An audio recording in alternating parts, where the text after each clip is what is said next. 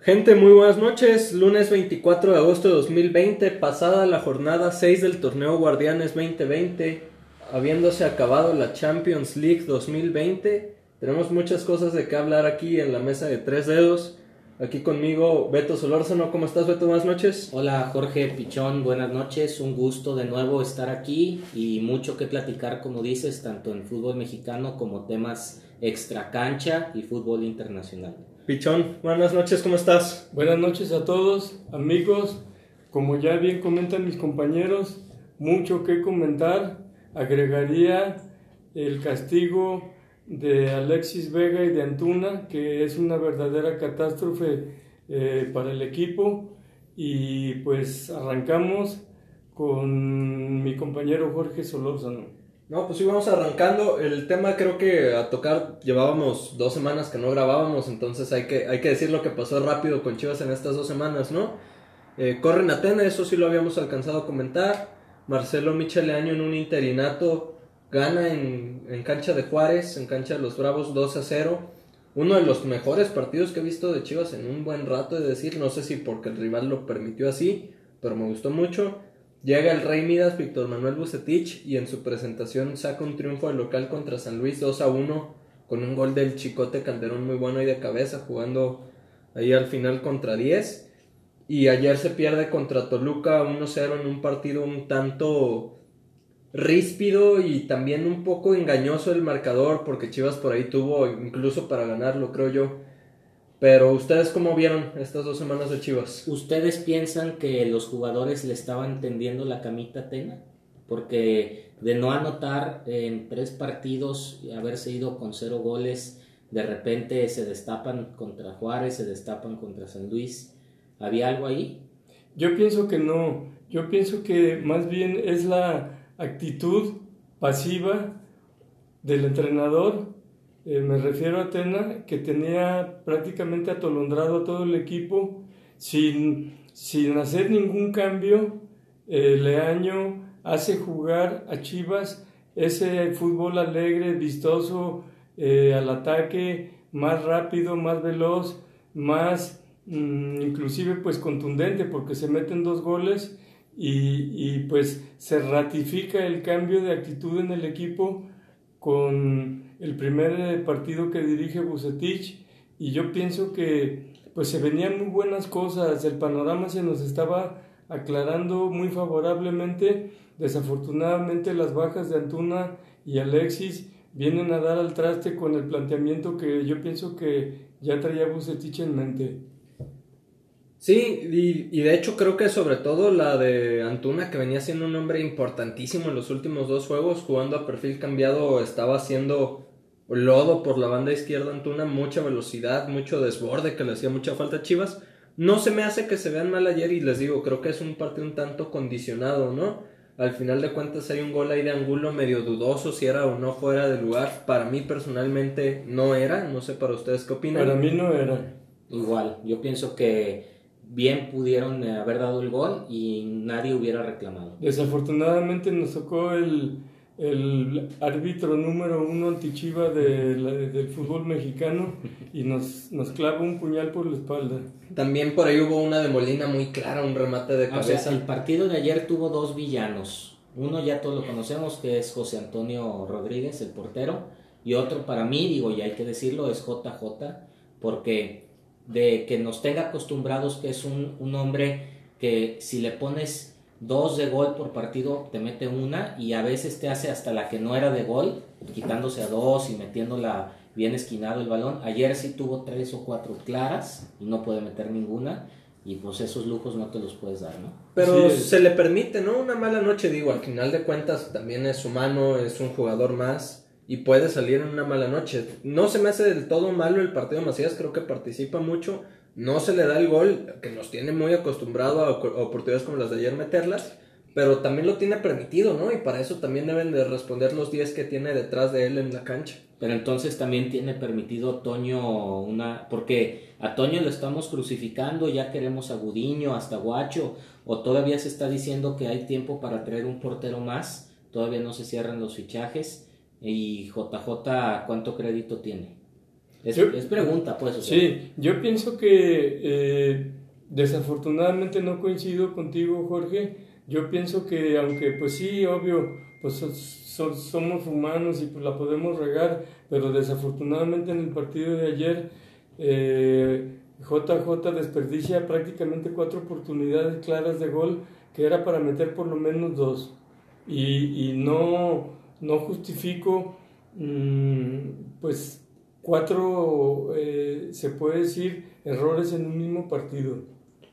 Pues sí, digo, al final de cuentas, hablando también del tema de Toño Rodríguez, creo que el tema de Toño sí es un punto y aparte, porque Toño sí nos tiene ya acostumbrado a muchos errores y así ha sido su carrera en Chivas, con aciertos y con errores, pero también con, con muchos errores, diría yo. Y creo que este torneo incluso ya se estaba tardando, creo que seis jornadas sin un error de Toño pues ya, ya eran muchas. El torneo pasado, en la primera jornada, un gol de tiro libre de media cancha de Santos, casi casi se lo, se lo traga Itoño por el centro. Por eso yo sí pediría ahí ya darle la oportunidad, no sé si a Gudiño, no sé si al Guacho. Sinceramente a mí ninguno de los tres porteros de Chivas me, me da toda la confianza de decir tenemos un portero seguro en el arco, no sé ustedes. Pero es un tema aparte del de JJ que creo que es el primer partido tan seco que le vemos. Así es. Mira, aquí el tema es que Gudiño ya de hecho se escuchaban rumores que quería salir antes de iniciar el torneo porque aparentemente no iba a jugar. Entonces eh, se queda por X o Y, y un portero espera, un portero suplente yo creo que espera su oportunidad solo si se dan una de dos cosas, o se lesiona el titular o falla a tal grado que al equipo le cuesten puntos, ¿no? Si eh, no hace el cambio de Toño por Gudiño, no veo cuándo entonces Gudiño vaya a tener una oportunidad. O sea, un portero que se queda queriendo buscar titular en otros equipos, se queda. Y cuando ya pasa la situación que él debe tomar, ya ahora sí la oportunidad no se la dan, para mí correría un grave riesgo Bucetich si no lo hace. Porque además es una llamada de atención para Toño que vuelva a trabajar más fuerte para que se vuelva a ganar la, la titularidad, ¿no? Sí, desafortunadamente el portero es un elemento dentro de un partido que está prohibido equivocarse, no digo en un partido, en toda, en toda, en, todo el año. No puede darse ese lujo porque desafortunadamente este error de Toño nos cuesta tres puntos que eran valiosísimos, inclusive... Te ponían casi en cuarto lugar general. Sí, pero aparte de eso, la moral del equipo se va... Y bajaste al 12. Se te va a las nubes. O sea, independientemente de la posición en la tabla, yo veo más grave que llevábamos una inercia ganadora con dos triunfos al hilo, hubiéramos de perdido empatado o, se pudo haber hasta ganado y agarras una moral de, equipo eh, pues invencible, la mentalidad de los jugadores este, eh, se nos iba a las nubes y eso es lo que yo veo más grave, que en un momento dado se, se desmorona la la, la, pues la moral del equipo. Es correcto. Ahora, y es histórico ya, histórico lo digo yo creo que de 15 o 20 años para acá, qué difícil se le hace a Chivas remontar un marcador. ¿eh? O sea, Chivas yo pienso que, no tengo la estadística, pero de los equipos del fútbol mexicano, si empieza perdiendo, híjole, ya prácticamente el partido está eh, terminado. No recuerdo yo, y ponemos comparación con otros equipos, y bueno, es el odiado rival, pero América va perdiendo y te puede sacar el empate o hasta el triunfo en los últimos 5 o 10 minutos. Y a Chivas, ¿cómo le cuesta remontar marcadores? Es correcto. Así que me venga a la mente, creo que la última remontada fue al Puebla en aquel gol de Fierro que se equivoca el Campestrini. Pero hace cuántos años? Pues fue el torneo del, título, del título 2017. sí fue, y fue en casa. Ahora, eh, dejando claro que ayer se pudo ganar el, partido, vamos analizando qué hizo bien y qué hizo mal Bucetich. Y yo sí quiero aquí decir que eh, hace algo que Atena no se le vio hacer en los tres torneos diferentes en los que estuvo, que son cambios que para mí fueron atinados y oportunos. A lo mejor en el tiempo los pudo haber hecho antes, pero por primera vez un técnico que sabe que va perdiendo te saca ya un contención, te saca un lateral para meter gente de vocación ofensiva, cosa que Tena no hizo ni perdiendo contra 10 hombres en su casa, modificó esos, ese esquema y Bucetich ya lo empieza a hacer. A mí eso es, es eh, da un panorama eh, pues positivo. sí, estoy de acuerdo. Yo, yo creo que también es un punto muy importante Bucetich que ayer manda la señal de decir Aquí nadie tiene su puesto seguro y aquí todos compiten por un puesto, ¿no? Nosotros, porque ya lo traemos arraigado desde el torneo pasado, sabemos que Madueña es una basura jugando de lateral derecho, pero Bucetich ayer manda el mensaje de decir, ¿sabes qué, Chapo? El partido que no me rindas, voy a meter a Madueña. Y ¿sabes qué, Ponce? Partido que no me rindas, voy a meter ahí a Chicote, que es lo que veníamos pidiendo. Y le da la oportunidad a Chofis, que entra muy bien. Y le da la oportunidad a Iter, que a mi gusto entra muy bien. Y al final por ahí termina entrando el Chevy, que por pocos minutos creo no se vio tanto. Pero fíjate, nombraste los cinco cambios y los cinco son gente de, que, que entraron para tener una vocación más ofensiva. Al menos ya desde la banca mandas el mensaje que hay que ir por el partido. No dices, ¿sabes qué? Sigo sin desacomodarme y a ver si me encuentro algo. No hay que... Y se le dieron las oportunidades. Se da la del gol que anulan mal, se le dan dos más a Macías.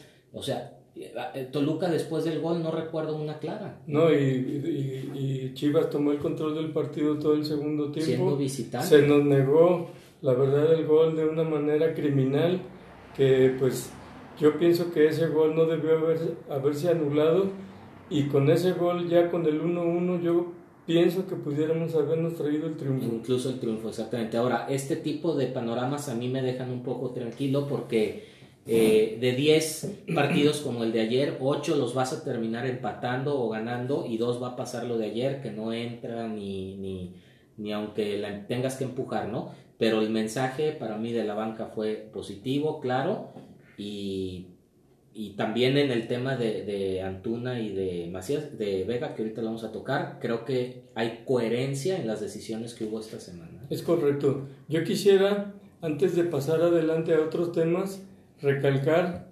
la atinada decisión de Leaño de poner a Angulo en tres cuartos de cancha.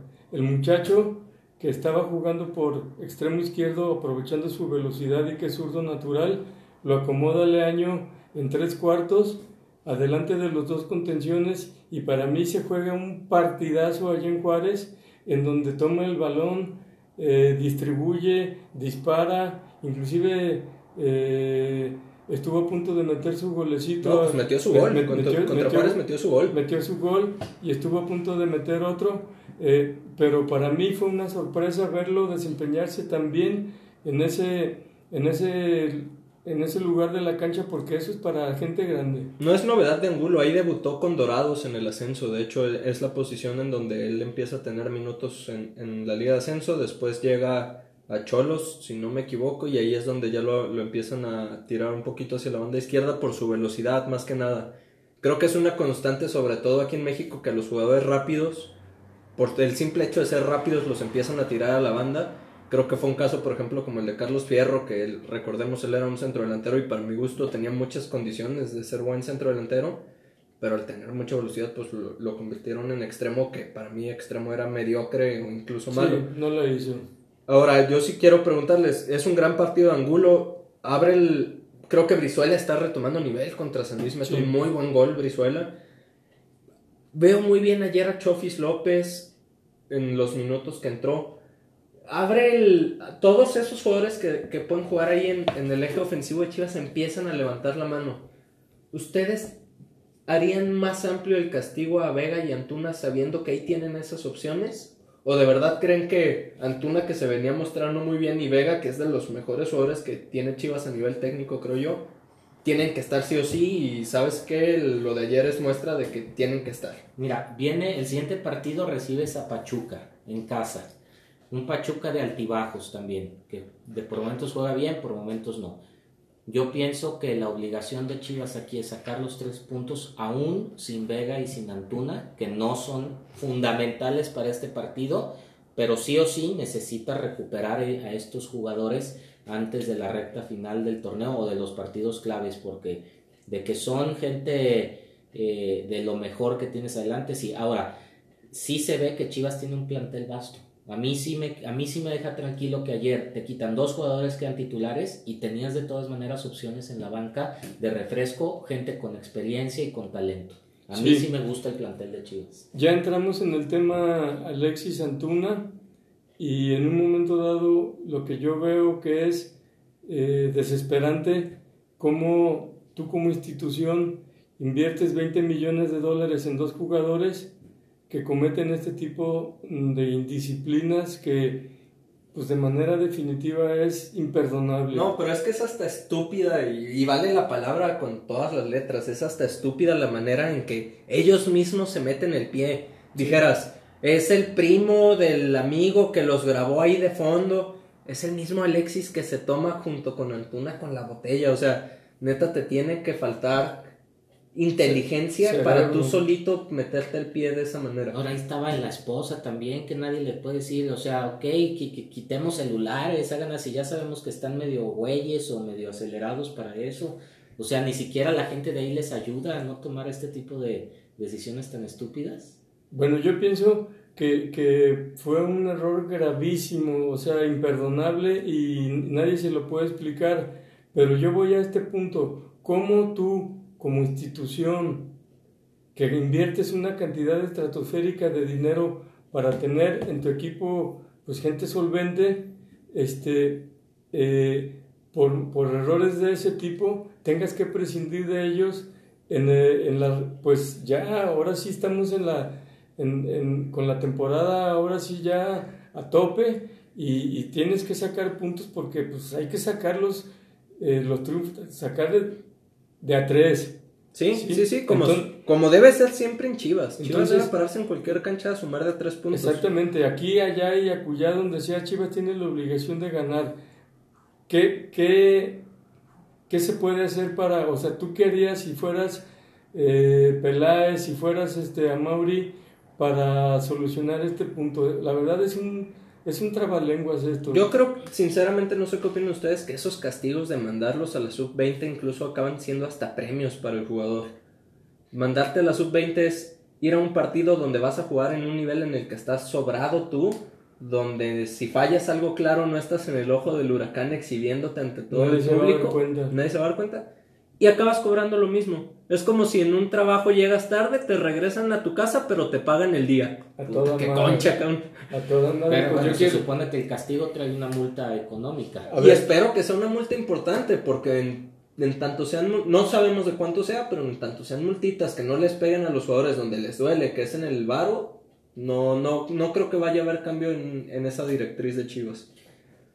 Eh, permíteme, eh, perdón Beto, eh, yo, yo insisto que es un dilema para, para, la, para la directiva de, de, Chivas, qué acción va a tomar. O sea, mm, el castigo económico tiene que ser de grandes proporciones.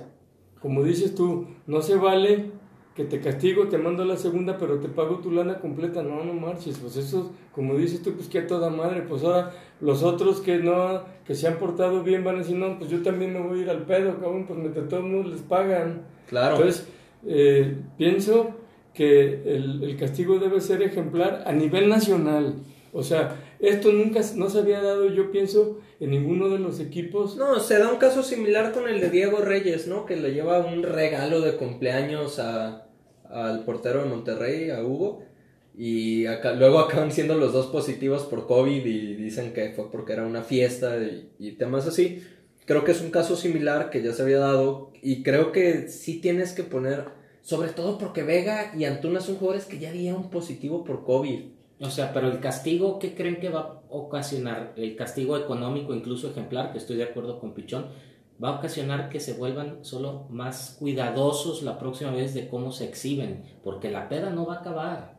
O sea, yo pienso, eh, estoy, yo trato de agarrar lo que quieres decir, Pichón, y estoy de acuerdo contigo, porque la, la, directiva ya ha tratado de hacer esto muchas veces antes con castigos, bajándolos a la sub-20, separándolos, y el problema persiste.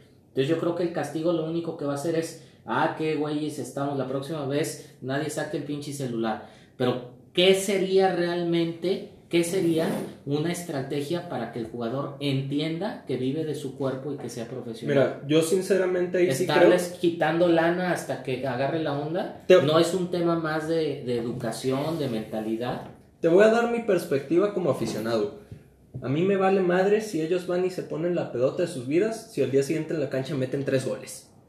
Estoy de acuerdo. Para mí es totalmente indiferente si van crudos, si van con tres alcacelser, si Chivas, pero Chivas no tiene ningún eh, Ronaldinho o ningún Pelé en sus filas para que, exactamente, no la que sea 10 veces Yo creo que yo creo que la estrategia que debería de adoptar Chivas en base a eso, porque lo que te afecta el alcohol y lo que te afecta la fiesta al final de cuentas es en tu rendimiento en la cancha. Entonces, si tu rendimiento se está viendo comprometido, yo creo que entonces las multas de Chivas o los métricos de Chivas para pagar los sueldos deben de empezar a, a moldearse en torno a estos a, este rendimiento a resultados y rendimientos. Decir, ¿sabes qué? Me vale madre si vienes pedo, me vale madre si vienes más sano que no, porque lo que digas, pero yo aquí te voy a pagar en base a tus goles y tú sabrás si tomas o no, porque tú sabrás eso cómo influye en que metas goles. Pienso que no, no, es, lo, no es lo correcto, porque si, si advirtiéndoles no hagan esto, no hagan el otro, de todo modo lo hacen, ahora si les das permiso, pues van a decir, ¿sabes qué? Pues déjame ver, yo creo que puedo rendir.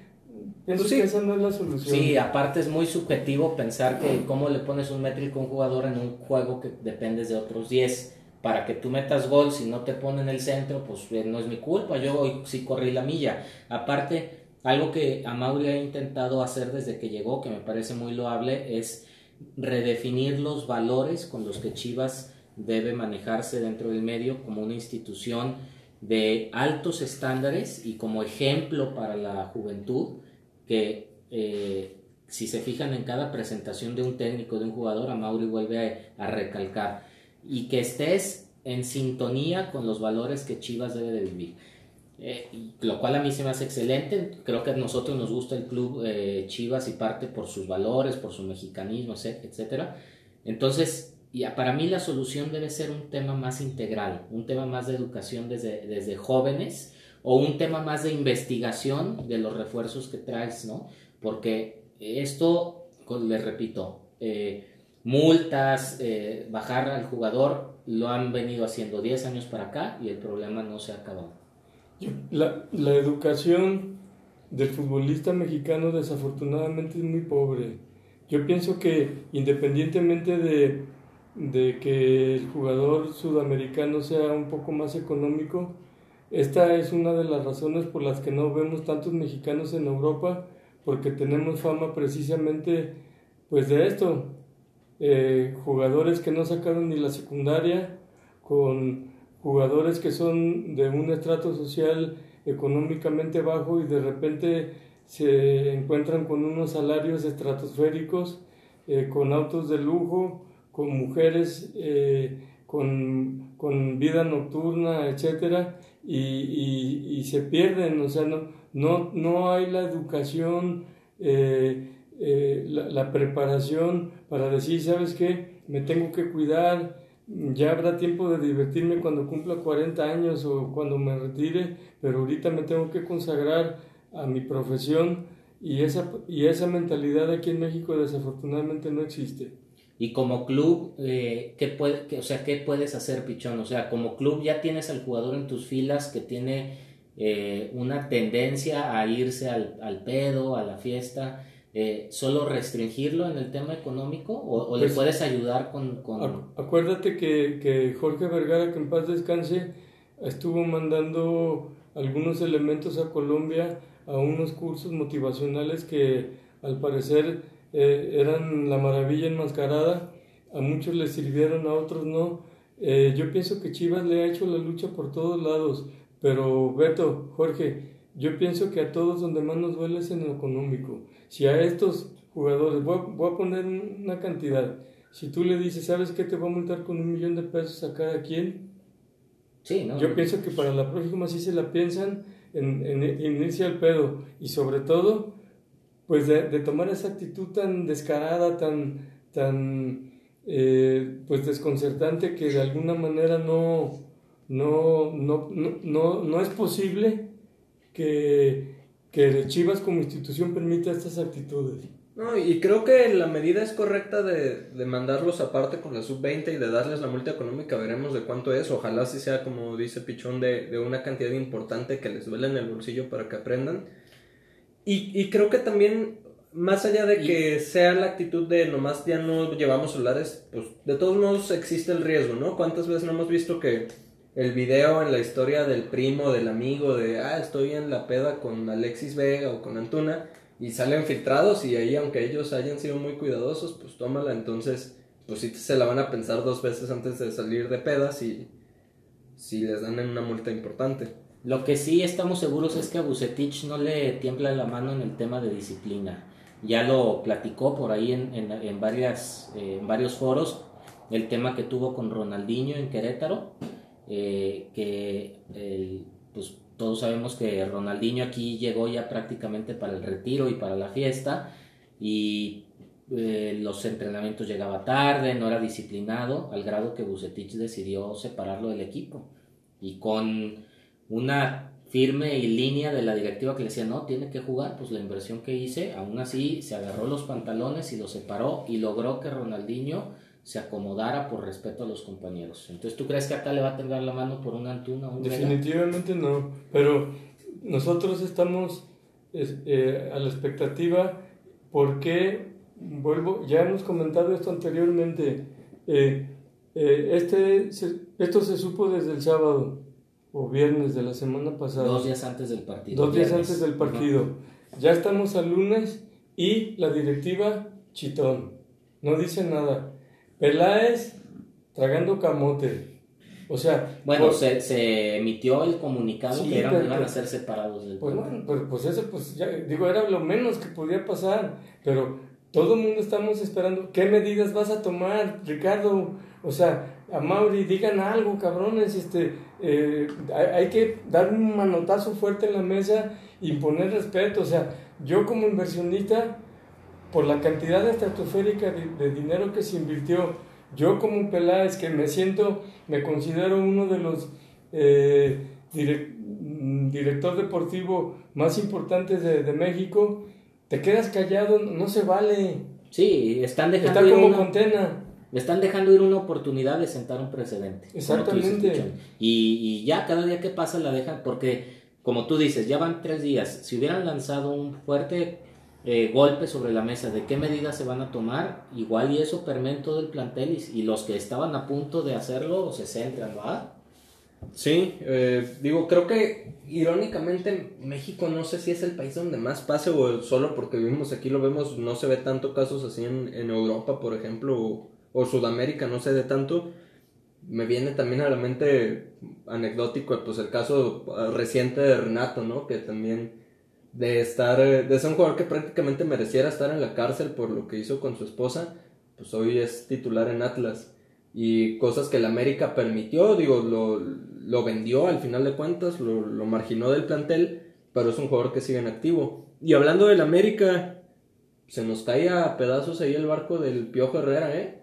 Dos derrotas al hilo importantes. Y como nos tiene ya acostumbrados eh, el papadas de guajolote, eh, alias el Piojo Herrera, eh, la culpa la tuvo el arbitraje. Sí, sí, definitivo. El, el pescuezo del puerco, como siempre, cuando gana, muy educado, el cabrón sube a la, a la, a la rueda de prensa. No, mis jugadores hicieron un gran esfuerzo.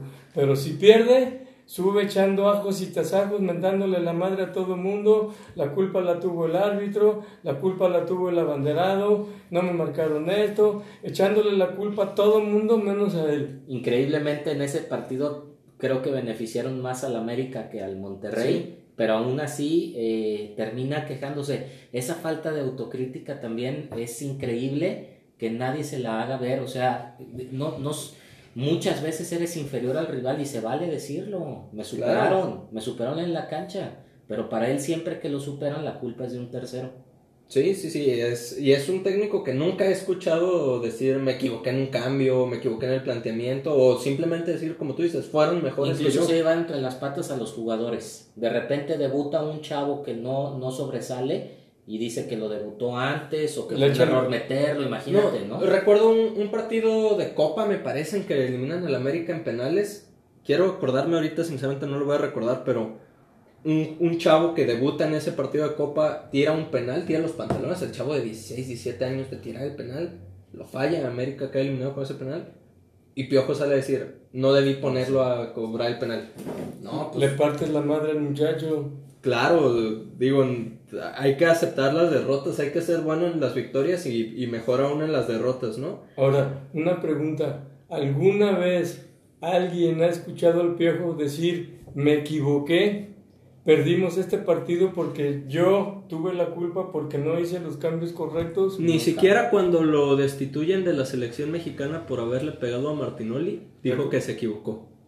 Todo lo justifica. todo. Sí, sí. Ese, ese el prototipo del clásico eh, yo soy perfecto y todos los demás son unos pendejos. Ahora, a mí en general no se me hace mal técnico Miguel Herrera, creo que es un técnico que Lo su que trabajo... pasa es que los resultados lo, lo han acompañado, pero si tú estrictamente, si un perfil de técnico también debe ser una persona que al jugador, que, o sea, que no nada más saque puntos en la cancha, sino que forme, que sea ejemplo de profesionalismo, de competitividad, de autocrítica, él no cumple esas condiciones. Jamás. Y en ese sentido, pues sí creo que deja mucho que desear. Ahora, por más que ligue dos derrotas el América, el Piojo también ha sabido salir de estas en el pasado. Entonces, ahí está el América en cuarto lugar. Ahorita entraría directo a la liguilla sin pasar por el repechaje. Y se le puede acomodar el calendario dos, tres partidos fáciles, vuelve a agarrar un subliderato. No se puede todavía pensar que el América va, de, No, va hacia abajo. No, claro que no. Es que hay que ver el plantel que tiene.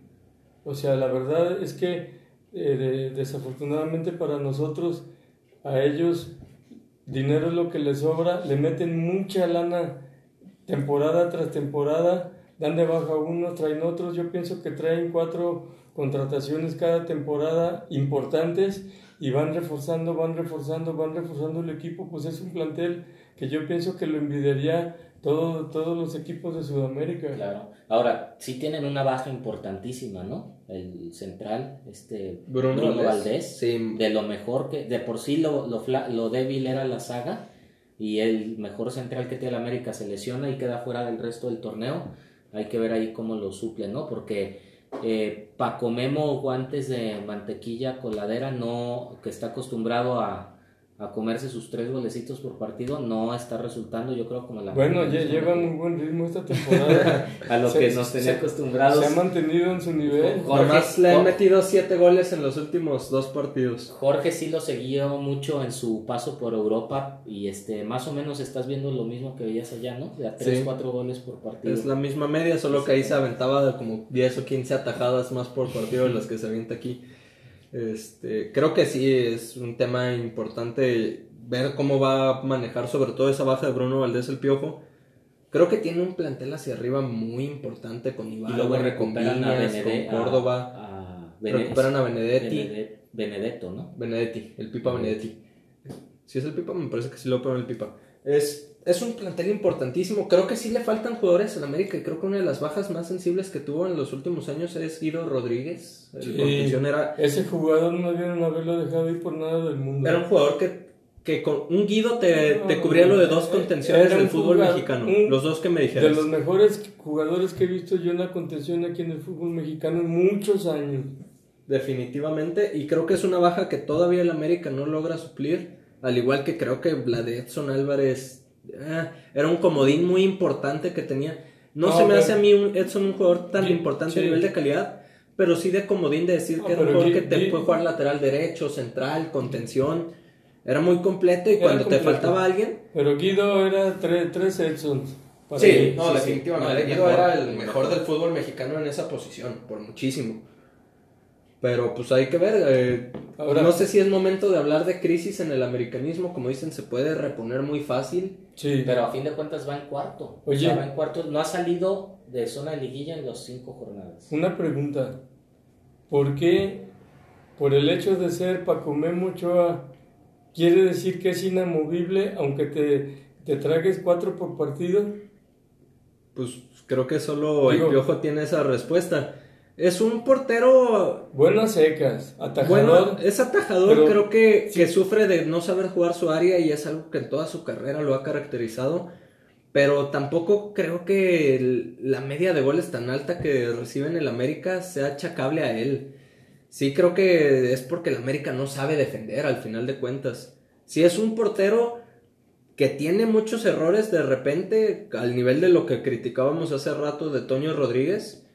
Pero pues es un portero también de atajadas importantes. Creo que más bien el tema es que el América a nivel defensivo tiene deficiencias muy importantes. Y aguas, porque ahorita con la baja de Bruno va a tener todavía más deficiencias y, Yo, yo y una de esas ocho se empieza a comer de a 8, ¿eh? Sí, el único portero de- del fútbol que mexicano y en, to- y en muchas otras partes que veo que cada que manda en un centro está parado en la raya de la portería. Jamás se mueve medio metro afuera para tratar de cortar un centro, salir a despejar de puños o quedarte con el balón. Él siempre está parado en la raya esperando que rematen a ver si la atajo. No, y es muy bueno en eso, pero sí, no sabe jugar su área, definitivamente. Es un portero que juega abajo de los tres palos y está allí, y eso definitivamente no es un portero completo. Es más, creo que ni siquiera es un portero como tal eso, es un atajador, como dices. Porque tampoco es como que Ochoa tenga buen juego de pies o, No, no, no, no. o sea, un, un portero extremadamente alto que supla eso con su altura. Definitivamente es, creo que sí podría ser momento de darle oportunidad al suplente o ir buscando otro portero ¿Quién para es el América. suplente de, de, de Paco Eh, ahorita te confirmo el nombre. Es- Pero fíjate, ahorita que tocaste el tema del suplente, yo pienso que el mismo papel pudo haber hecho el suplente. Oscar el Jiménez. mismo papel que ha hecho Paco Memo, con la ventaja de que el suplente, con lo motivado que está, te puede hacer a- atajar. O sea, lo que me refiero es Paco Memo ahorita al América no le está dando ninguna ventaja sobre el suplente, eso te lo aseguro. Sí, Porque- definitivamente. Porque, un chavo que tiene el hambre de, de bancar a un, papo- a un Paco Memo se va a aferrar al puesto. Entonces ahí sí al piojo le hace falta un poco la visión o el manejo de decir, Ochoa no me está sacando los partidos, los triunfos del partido de la raya ni nada. Ese Si el era- suplente me va a dar lo mismo, pues dejo al suplente que trae más E- hambre. Ese, ese era mi punto, o sea, por el hecho de que te apellidas Ochoa aquí decir que eres inamovible a huevo, O luego, sea, el- luego el piojo no está viendo que se traga cuatro por partido y digo, ¿por qué no? ¿Por qué no se le mueve en la cabeza la idea de decir, oye, pues déjame ver si te se traga uno o dos? Digo, también hay quien sabe que aunque cláusulas llegan que a huevo tienen que jugar esos jugadores cuando los contratan, ¿no? Pero bueno, pasando, eh, Jorge, ya al tema internacional, también tuvimos este eh, domingo una final de Champions inédita, sin público. Y eso, a mi gusto, no sé ustedes cómo vean, le faltó sabor, ¿no? Sí, fue un partido eh, que no fue un partidazo, ni mucho menos, fue un partido soso, muy trabado en media cancha, con más fallas que aciertos, y la verdad, el nivel futbolístico, pues, mm, de regular a malo. Ahora, después de la mega goliza que le mete el Bayern al Barça, como que en la mente de todos esperábamos que a partir de ahí cada partido del Bayern iba a ser una máquina goleadora despiadada que cada cinco minutos iba a meter un gol y como que se apagó. O sea, se confiaron un poco de más porque es contra Lyon la semifinal. Deja, o sea, Lyon falla dos claras antes de que Bayern meta su gol. Que quién sabe cómo hubiera terminado ese partido si Lyon las convierte. ¿Qué, ¿Qué pasó ahí? ¿O el Bayern no era tan bueno como se vio contra el Barça? Yo creo más bien ahí que nos dejó ver lo mal que estaba el Barça. No es tanto que el Bayern estuviera en un nivel tan por encima de los demás equipos de élite, sino que el Barça es un equipo que se está cayendo a pedazos. Lo confirma hoy la directiva que nombran a Ronald Koeman director técnico y al parecer ya hay una lista de transferibles muy amplia del Barcelona entre la que destaca Luis Suárez, por ejemplo. ¿Se queda Messi? Eh, esa, ese hay un tema medio controvertido porque según dicen Kuman sí habló con Messi, le dice que lo tiene en sus planes, obviamente como no vas a tener un jugador como Lionel Messi en tus planes, pero como sabemos Messi va con Luis Suárez hasta cortarse el cabello juntos y al parecer ahí dejó entrever Pues Luis- que si se va Luis Luis- Suárez se va Messi. Luis Suárez para mí es un jugador importantísimo en el esquema. Yo a Luis Suárez no lo dejaba salir a la par como no dejaría salir a Messi. Ya son jugadores muy viejos, creo Pero, que sí pues, siguen dando mucho en, en la cancha, Oh, pero... unos golazos. Jugadores de 33 años, ya el Barcelona creo que tiene que voltear a ver a jugadores más jóvenes.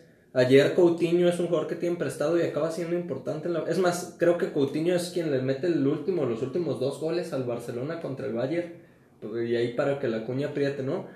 Pero también, digo, nomás como comentario destacar, no sé si tuvieron la oportunidad de ver la final de Europa League. Creo que esa fue una final mucho mejor que la de la Champions, ese Inter contra Sevilla, que la gana el Sevilla no sé si lo vieron, les digo, fue un, un partido de remontadas constantes muy bueno.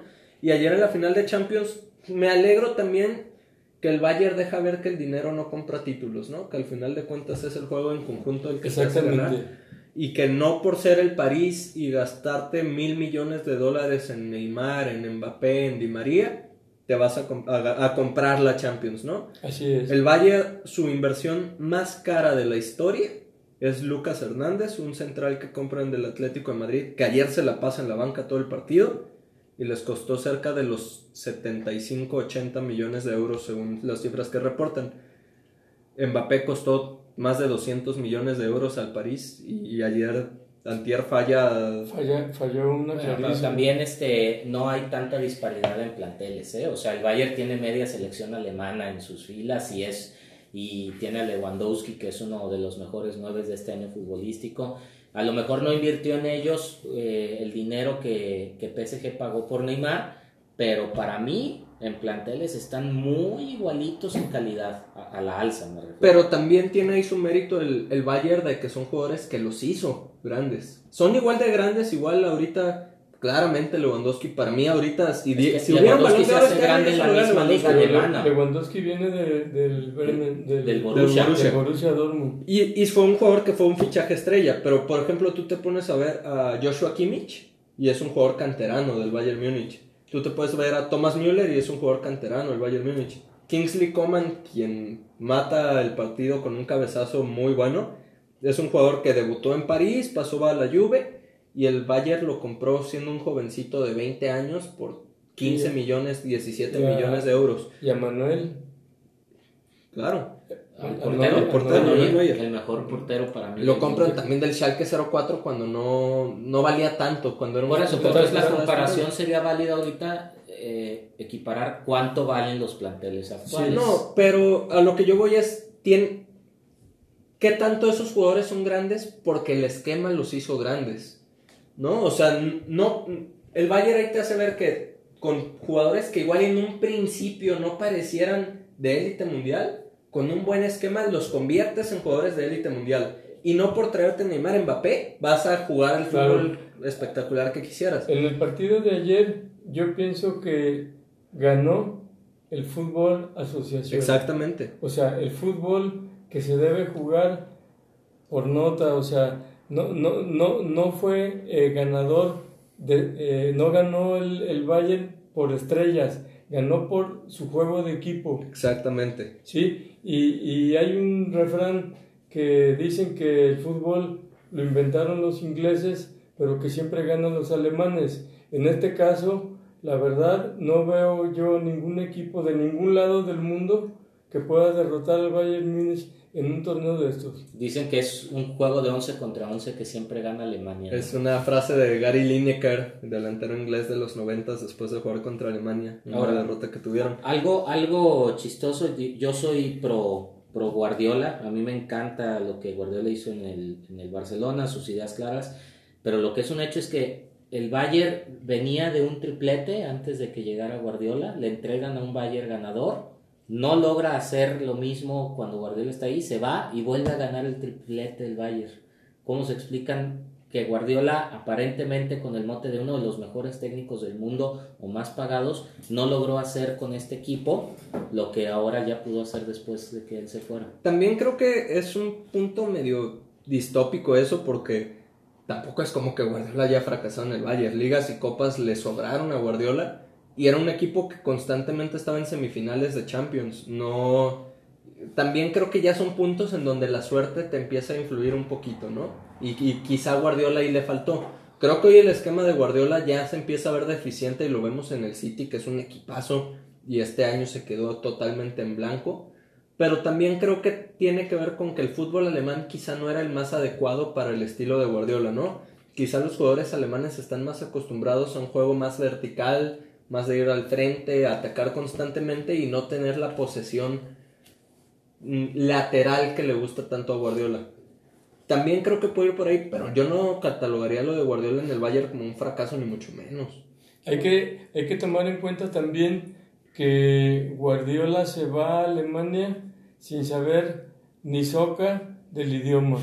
Él mismo se propone tomar un curso súper recontraintensivo de alemán y logra hablar alemán en cuatro meses. Yo pienso que también el idioma pues pudo haber sido un factor, aunque como tú mencionas, no es una temporada como para decir que fue mala. Simplemente no se le dieron algunos títulos importantes, pero desempeñó, digo, tuvo sus logros. Claro, no, y siguió siendo referente mundial el Bayern, pero la verdad es que en esas ligas, así como en la de España o en la, bueno, la, la Premier no tanto, son dos equipos los que mandan. Entonces, eh, llegue el técnico que llegue, vas a ser siempre líder o sublíder con esos equipazos, ¿no? Yo no, o sea, Bayern puede jugar solo, puede jugar sin técnico. Yo creo que el técnico que llevan es para que gane todo. Si no ganas todo, hay un puntito negro ahí en tu lista. Y todo es Liga, Copa y Champions en esos equipos. Sí, pero digo, al La Liga la tiene prácticamente endosada para ganarla de aquí a. ¿O quién le hace sombra al Bayern en la Liga? Por ahí el Dortmund, si no lo empiezan a desmantelar. El Red Bull Leipzig creo que es un equipo que va a empezar cada vez a dar más cosas de qué hablar y más también en tanto mantengan a Nagelsmann en, en, en el banquillo. Para mí, lo que juega el Leipzig con el equipo que tiene es en serio algo muy digno de destacar. Fueron dignos semifinalistas de esta Champions. Echaron a rivales importantes como el Tottenham de Mourinho, el Atlético de Simeone, y siendo un técnico de 32 años, que bien podría estar jugando ahorita a la par de cualquiera de los que están en la cancha. Y un equipo que, entre comillas, ha surgido desde la tercera división hasta llegar a las a, Sí. a estos este, esferas en, en muy poco tiempo. Es un equipo que nació en 2009. Fíjate, Se fundó en 2009. apenas tiene 10 años y arrancó en tercera Y arrancó en división. tercera división. Y ve dónde está ahorita. Un equipo que hace 10 años estaba en tercera división, hoy, es, hoy fue semifinalista de Champions League. Creo que es algo muy digno de destacar y sin ser un plantel millonario. Y es a lo que yo voy. Creo que el Bayern, el Red Bull Leipzig son la muestra de que al final de cuentas el fútbol son 11 contra 11 y tener estrellas no te garantiza nada si no hay un esquema de juego bien planteado. Así es. En el partido de ayer una cosa que me llamó mucho la atención es que tanto, sobre todo Neymar, pero Mbappé y Di María agarraban el balón, tenían a tres defensas enfrente de ellos y querían pasar eh, burlándose a los tres, a los tres como si les quisieran atravesar el balón por el medio del ombligo y pues pe- casi en el segundo tiempo todos los balones del París se perdieron en la salida antes de rebasar la media cancha. Sí, sí, sí. El primer tiempo creo fue, fue más parejo, Fue- hubo fue por ahí llegadas sí, del sí. París. Pero sí, el segundo tiempo era Fue impresionante. malísimo. Malísimo el segundo tiempo. Todo este argumento cambiaría si Mbappé mete la que tiene más clara y a lo mejor se van a penales. Y la penal que le- no le marcaron también. Exactamente. Para mí sí era penal, ¿eh? Sí, para Sí. mí también. No, o sea, es, es eh, antebrazo en la espalda, no. No, No, pero aparte... eh, Lo trastabillé en el sí, talón. en- en le mete un pie en la, en la espinilla y el empujón por la espalda también. Sí. O sea, fue un penal clarísimo. Ahora, yo te quiero hacer una pregunta, Pichón. Tú que eres un hombre de negocios de toda la vida. Tú has tenido siempre tus negocios muy exitosos. En tu carrera profesional, tú eh, diseñabas algún producto y seguramente luego ibas a algunas expos a nivel mundial, veías las, las últimas tendencias, te las traías, eh, tratabas de ser innovador en lo que hacías. En el fútbol pasará igual, Pichón. O sea, los técnicos mexicanos voltean a ver la Champions y dicen, ah, cabrón, sea, esos equipos van 2-3-0, siguen atacando, ¿qué es eso de cuidar el marcador? ¿Qué es eso de darla para atrás siempre al portero? O sea, sí, sí hay esa autocrítica aquí, o voltean y ven y regresan aquí a los pinches planteamientos sosos y mediocres. No, pues ahí tienes a Fernando Tena. O sea, ¿cómo te explicas lo que me acabas de decir? Que en Europa se juega, vamos para adelante, vas perdiendo, meto cambios para el ataque, vamos todos a sacar... No, y voy ganando, el- incremento mi ventaja. Exactamente. Intento incrementarla. Eh, y, y aquí es al revés, pero... eh, Pero ¿por qué no ven? O sea, ¿por qué ven cómo es la tendencia ya del fútbol mundial y no tratan aquí de hacer lo propio? Pudiera... Con pudiera- tu plantel limitado, Sí, sí. pero busca el mismo. lo Exactamente. Yo pienso que aquí los entrenadores son chambistas. ¿Sabes qué? Yo, yo como el Chepo, ¿sí? Yo saco mi 0-0 eh, para cuidar, para que no me corran, eh, a que si arriesgo y me, mm, tengo tres derrotas al hilo voy a estar en el des- desempleado. ¿Crees que, ¿Crees que el tema va porque aquí el sistema de liguilla tan cómodo te hace que asegurando liguilla te renueven? Pues, Entonces, ¿para qué arriesgo de más? El puntito de visita me da... Lo comentábamos en una plática anterior. El Tuca, con el equipazazazo que tiene, ha habido temporadas que, que, que clasifica en octavo lugar y gana los campeonatos. Entonces, ¿para qué, ¿para qué me parto la madre queriendo estar en la primera? Mete acelerador faltando tres. Creo que son temas muy importantes en México. Número uno, que no tenemos técnicos actualizados, ¿no? Son técnicos que llevan 30 años dirigiendo que ya tienen su idea muy arraigada y difícilmente a un señor de 70 años como el Tuca, como Luis Fernando Tena, incluso como Víctor Manuel Bucetich, los vas a sacar de lo que ya tienen aprendido, ¿no? Bueno, ahí estoy parte de acuerdo contigo, pero no generalices que el viejo no aprende. Te aseguro que hay viejos más actualizados que jóvenes. Ahora, luego que no, no tienen tele, no, no, no. Yo creo que más bien va por. No necesitan ni siquiera ir a Europa. Pues ya ahorita la tecnología te, puedes aventar dos partidos diarios de Europa toda la semana. No, eh, creo que va más bien por el tema de tener muy arraigadas ya sus ideas de decir, con esto fui campeón hace 20 años, me funcionó y ya no le muevo. Y digo, creo que más bien ahí el, el problema, dice el dicho, ¿no? La culpa no la tiene el indio, sino el que lo hace compadre. Pues la culpa la tienen los directivos que le siguen dando chamba a esos técnicos. Cuando hay gente como Marcelo Micheleaño que nos hace ver que ha estado en contacto con gente del Barcelona, con gente de Johan Cruyff, él se forma en el Instituto Johan Cruyff.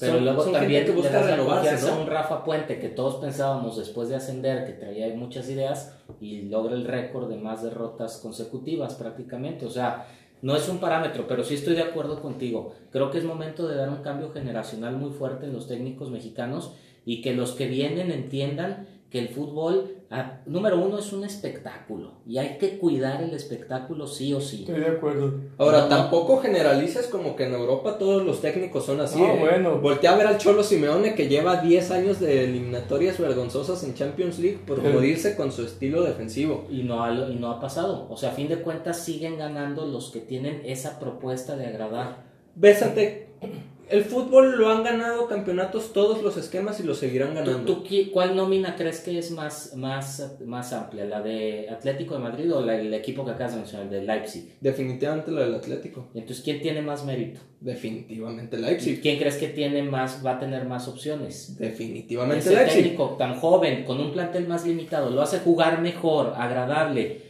o sea, todo es ganar cuando tú propones o ves al fútbol como un espectáculo hacia tus aficionados. Hay un detalle muy importante que acabas de comentar, Beto. Este, aquí en México, fuera de un puñado de 10 o 15 entrenadores mexicanos, este, que ya pues, los conocemos todos de sobra, no hay una camada nueva de entrenadores mexicanos que venga de abajo como, como pudiéramos decir, ahí viene la Chofis, ahí viene Angulo, ahí viene fulano, chamacos de 19, 20 años, yo no veo entrenadores de 35 años aquí que pudieran, digo, quitando a Rafa Puente que prometía, pero pues sus resultados la verdad lo, no lo avalan.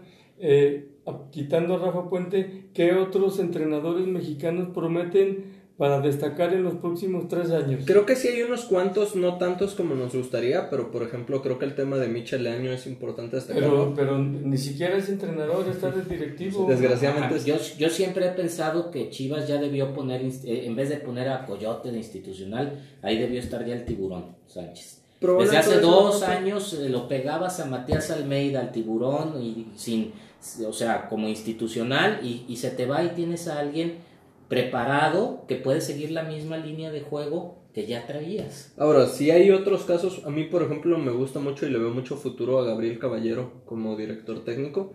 Creo que en, en Juárez pues, no está haciendo malas cosas y es un técnico muy mexicano, él es argentino. Ah, bueno, él es argentino. Ahora, también Caballero ya lleva 10 años dirigiendo. No, no lleva tanto, me Bueno, ponle que serán 7, 8. Mm.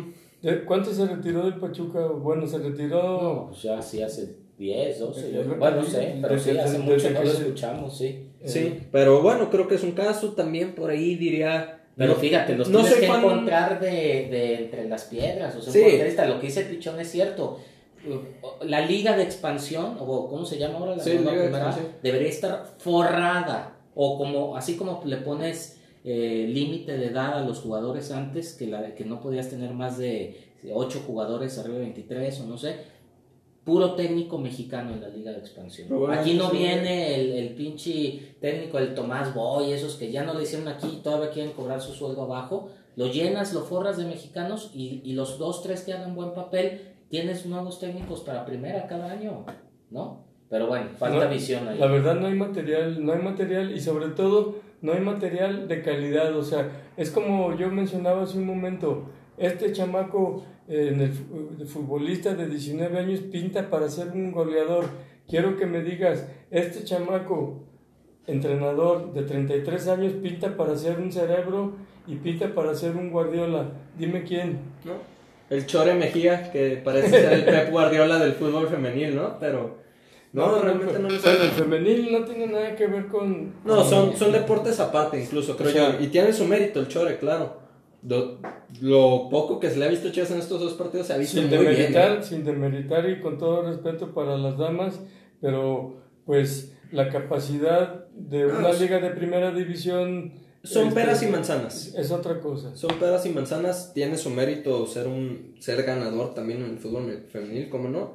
Pero creo que sí es un deporte aparte en donde también te tienes que formar en otras cosas. Tienes que ser poquito más formador que técnico con las mujeres y también creo que entrará otro tema de psicología como director técnico de ellos, ¿no? A ver, y por ejemplo, nada más, ¿por qué no le han dado chance al Potro Gutiérrez?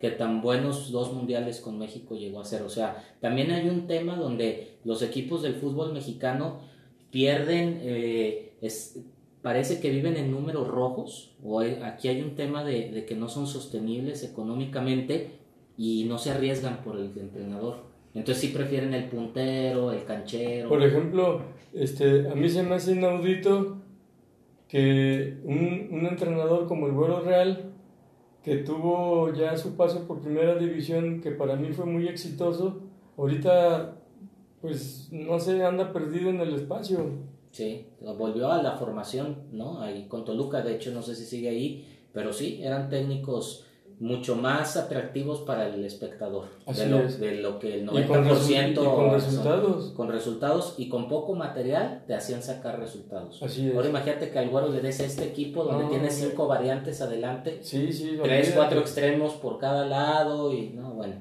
Pero bueno este, pues sí, creo que, que sí son temas importantes ahí, sobre todo renovarse en la dirección técnica. Eh, ya para cerrar, eh, repasando un poquito lo que se nos viene el fin de semana y quisiera ver sus pronósticos en creo los partidos más importantes. Eh, San Luis recibe al América sábado 7 pm, sigue la mala racha del piojo, que mojense con un marcador. Me voy con el empate. Yo voy 2-0 en favor de que pierde el América, en favor de San Luis. Chivas a la misma hora, sábado 7 pm, reciben el Akron a los Tuzos de Pachuca. Gana Chivas y por primera vez en el torneo va a meter tres goles. Para mí Pachuca es un equipo muy duro en contra de Chivas. Siempre Pachuca con Chivas juega muy bien. Yo pienso que sí debe ganar Chivas, pero con un 1-0 muy apretado. Fíjense, yo ahí me voy a mojar. Los Chivas Pachuca suelen ser partidos de muchos goles. Creo que lo gana Chivas 3 2. Y por último, el lunes 31 de agosto, fin de mes, León en la cancha del Nou Camp recibe al Atlas. Oh, este, ahí lo mejor que le puede pasar al Atlas es que se suspende el partido por lluvia o algo, porque le espera una tremenda goleada en el campo leonés. Independientemente de la goleada, la bailada y la paseada que le van a poner va a ser de, la goleada de la temporada. Es el equipo con menos gol del torneo León, ¿eh? Sí, pero... creo que ahí se va a destapar también y aguas con el Atlas que se va a llevar una buena, creo yo. Claro. Pues bueno, nos despedimos. Eh, esperemos a los escuchas de este programa les haya gustado. Recuerden, estamos en Spotify, en Google Podcast, en Anchor y nos vemos para la próxima semana. ¿Algo que deseen añadir? Nada, esperando que este tropezón con Toluca solo haya sido un mal día para los delanteros y que Chivas de aquí en adelante sume varias victorias. Yo quisiera exigirle a la directiva de Chivas que ya anuncie el castigo que le va a poner a Antuna y Alexis. Sobre todo el monto, ¿no? Pero bueno, eso sería todo por hoy. Nos vemos para la próxima. Hasta luego.